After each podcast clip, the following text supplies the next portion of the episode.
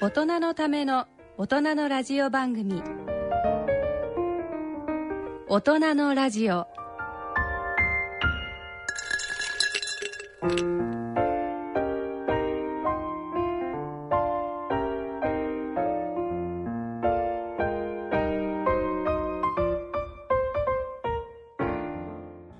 皆さんご機嫌いかがでしょうか立川楽長ですご機嫌いかがでしょうか篠崎直子ですこの時間は笑いと健康をテーマにお送りしております、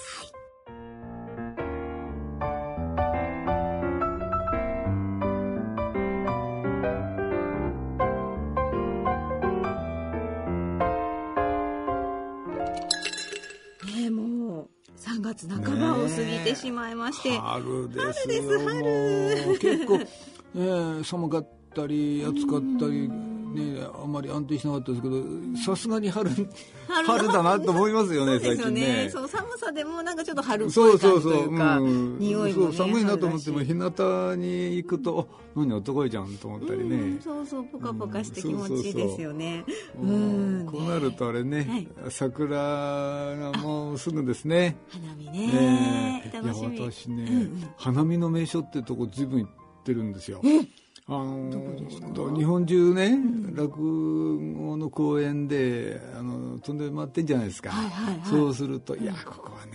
花見の名所なんですよ」ってところに随分行くんですよ。で土手なんかがねダーッと桜並木にけども行くけども桜の並木でね「いやここは花見の名所なんですよこの公園は花見の名所なんですよ」ってところは何度も行くんだけど、花が咲いてる時に行ったこと一度もないんですよ。あそう春になると名所には行くの名所にはなるみたいな花ね咲いてないわけ。ダメじゃないです木かがあるだけそれ残念そうなんですよ。ーいやーここは名所なんですよ。そうですか。綺麗でしょうね。いやー花が咲く頃にまた来てくださいよ。行ったことないもんね。そうですよ一ね度も行ったことない。じゃあ今度集中して春だけこういろんなとこもう回るもうとか花見ねのシーズンにねもうそそういう時に限って集中してねね全然桜のないとこ行ったりなんかしてもう街街の中だったりね、うん桜ないやうまくみたいなかないです ねねなかなか見られないですよ、いやでもさお花見っていうとこう落語のお花見みたいそうなだのもかあるらんですか、ね、もう落語は桜の落語っていうのは結構いろいろありますよね、うん去年聞いていただいたかな、あの長屋の花見って言って、はい聞きま貧乏したね長屋が景気づけに花見に行こうってだけどももう酒買う金もないましてやつまみ買う金もない番茶の出がらしとたくあんと大根のコロコ で、えーそれをかまぼこと卵焼きに見せかけていっぱいやろうというねありましたねうんまあ有名な話ですね、はいはいこれはねあの設定は上野の野山になってるんですよおでーうん東京もね、まあ、花見の名所はいくつかあるんですよね、あの上野とか向島とかね、向島もそうなんでですね、もね庶民がね一番よく行ったのはどこかっていうとね、飛鳥山なんですって飛鳥山そうそう上野はね、はいどっちかっていうとあそこはもう徳川様のお膝元みたいなとこだからあの武士が随分行ったんだから庶民は意外に行きにくいってなんかね敬遠するみたいなところがあったらしいんですよでも飛鳥山はもう本当にもう庶民のところねあのなんだ庶民の住んでるエリアの中にありますからあのやっぱり庶民にとってね江戸時代ね、もう飛鳥山がやっぱりもうあの花見の名所だったらしいですね向島って言うとちょっと粋なね、感じでちょっと金持ちがちょっとふふ船遊びしながらみたいなねそんなところがありましたけどもね。そうだったんですねだからこのね飛鳥山のその花見のを舞台にしたね、はい落語もあって、えーこれはあの花見の仇討ちっていう落語があるんですよ。仇討ち仇討ちあのねこれもね今あんまりやんないよねあの花見の思考っていう思考ね思考うん、趣をこうのね、はいはいうん、それでなんかそこでねなんかみんながうんあっと驚くことやろうよって相談して、うん、じゃあどうしようって、うん、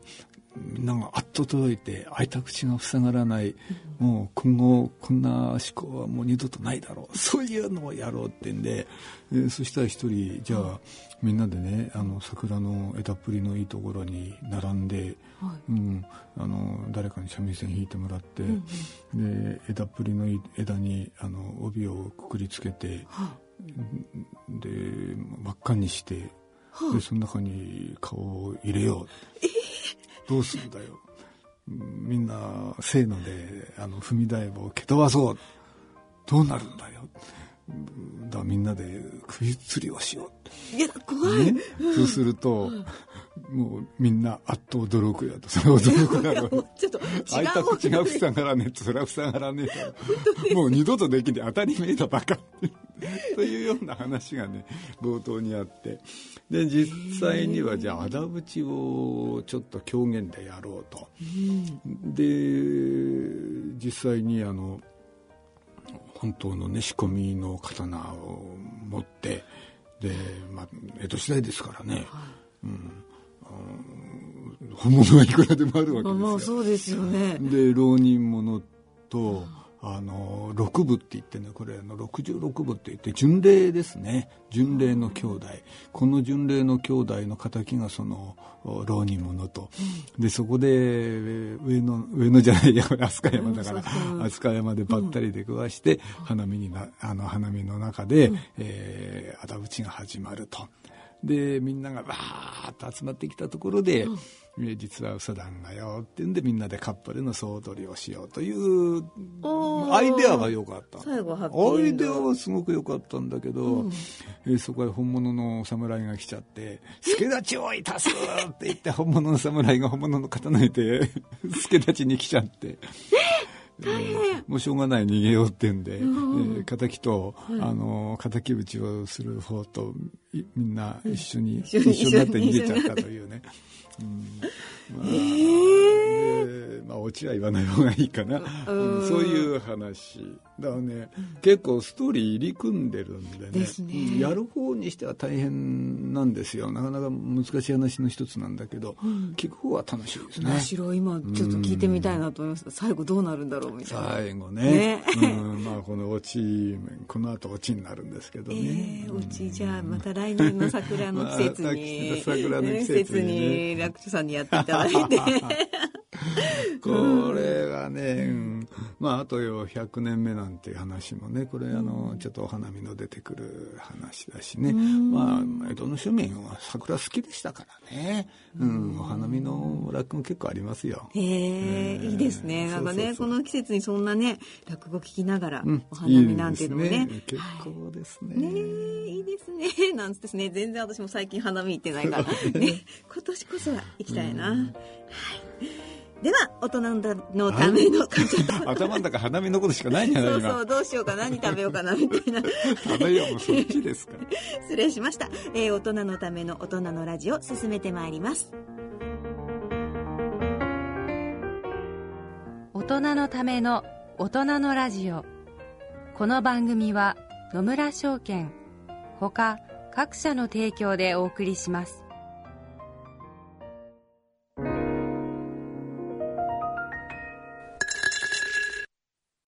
野村。第二の人生に必要なのはお金だけじゃないから。ゆったりとした旅を楽しみたい。健康はもちろん、若々しさもまだまだ保ちたい。住まいをもっと快適にしたり、相続のこととか、もしもの時のことも考えておきたい。セカンドライフのために知りたいことってたくさんありますよね。あなたのハッピーなセカンドライフのために野村証券の本支店ではさまざまなスペシャリストを講師にお招きして野村のハッピーライフセミナーを開催しています詳細はウェブで「野村のハッピーライフ」と検索してくださいなお当セミナーではセミナーでご紹介する商品などの勧誘を行う場合があります恐れの村に来てみよ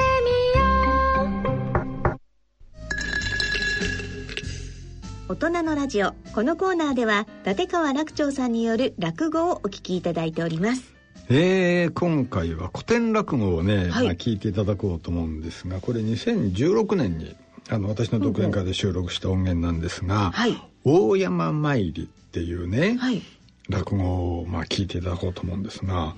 大山参りの大山って何だか知ってますい山山、山、山そう山がついてんだから、一応山なんだけど、山。こへーれは大山ってね、はいあの、神奈川県にあるんですよ。ここにね、あの、大きな立派なね、神社があるの、大山炙り神社っていう名前なんだけど、はい。ここに、あの、参詣をみんなしたんですよ。へえ。それを大山参りって言っててね、ほうほらあのー江戸時代すっごく盛んだったのね、う。ここにお参りに行そうくそのがう。とりあえず近いじゃないですかあー神奈川県だから大体34日でもう行って帰ってこられちゃうんだからどう2泊3日3泊4日の小旅行みたいなね、うん、ですごく手軽だったんですよ手軽。そうそうそうこれ、その歩いていくんでますあよね。そそれは当時だからねでもお伊勢参りって言ったら大事じゃないですか、あーまあそう伊です勢ね神宮まで行くとなったらねこれはもうお金もかかるし時間もかかるし、まあ、それに比べたらね大山なんていうのはすぐそばだっていうそんな感覚なんでしょうね当時いくら歩くにしてもね。だけどねあの物見湯山で旅行しちゃいけないことになってたのえ、旅行者行けないんですうん行けなかいんですよ、うんえ、なんで遊びに行きますって言ったって、関所通れなかったのだけどこの上新人だったらよかったのだからみんな上新人にかごつけて、えーお参りに来ますって言ってみんな行楽にね物見湯さんの旅をしたわけですよだからお伊勢参りがあれだけ流行ったわけ、そういうことなんですね。そういうことこの大山参りもそうなんですよ、でねまあ江戸から大山に行くルートっていろいろあるんですけども、あの今の246ねあの青山通り、あで24 246号線あっちの方から厚木の方を通って、えー入っていくう道もあるんだけど、あの東海道からね、あの藤沢あたりからこう上に登っていけるんです大体この大山っていあの伊勢原市にあるんですよね、神奈川県のね、そうするとね伊勢原のあたりから、あのどんどんどんどん海に向かって歩いていくと大体もうそのその東海道で出られちゃうのねでそこに藤沢神奈川金沢八景みんなこれ風光明媚なとこですよいいですね。行く途中もね、楽しい。途中も楽しいし、大体海が近いから魚もうまいしねそうか。風光明媚だし何よりがもう行ったって迎えてくれる女の人がいるわけですよ宿場には必ずねだから大体こんなの男しか行かなかったなるほど。そんな女房連れてったら大変じ ゃないもう何しに来たかわからねえみたいなそんな雰囲気になっちゃうからもうそれが楽しみですよ。男性もうなんとで言ねっ、ただっけてでね、ね。うん夜はもうどうせ毎晩宴会やってんだろうし、 な、な、何が、何が新人事だと思うけど ね、そんなのもうね、あの、ついでものついでもいいとこでね、実際にはそんなお参りが目当てじゃなかったんです。うん、みんなそうやって遊びに行ったんですね。だからとってもこれが流行った、大山参りがね、うん、手頃だしっていうんでね。うんで、実はこの大山参りにある長屋で行こうってことになって、はい。一人はいちょっと連れてくのがちょっとまずいこいつ連れてったらまずいなってやつがいるのよお熊さん熊さん,、うん名前熊さん熊さんまずそうですねそうそうそうなんでまずいかっていうと ねこいつがまた喧嘩っ早いんだ行くと必ず喧嘩するの、うわあーちょっと今年は熊さん遠慮してもらうんじゃないのってだけどなうんうんって言わないでしょそりゃそうでしょ毎晩宴会やってねみんな行きたいですよねうんそれは行きたいんですよ、さあどうしようかってところからこの話が始まるんですよおお熊さんうん熊さんどうなったんでしょうねすごいよ熊さん大活躍なお話ですこれはちょっと どんな話かさなあとどんな話かうん想像がつかなくなってきましたがはあいー聞いてみてくださいはい。では聞いてみましょう。えー立川楽長さんによる古典落語、大山参りをお聞きください。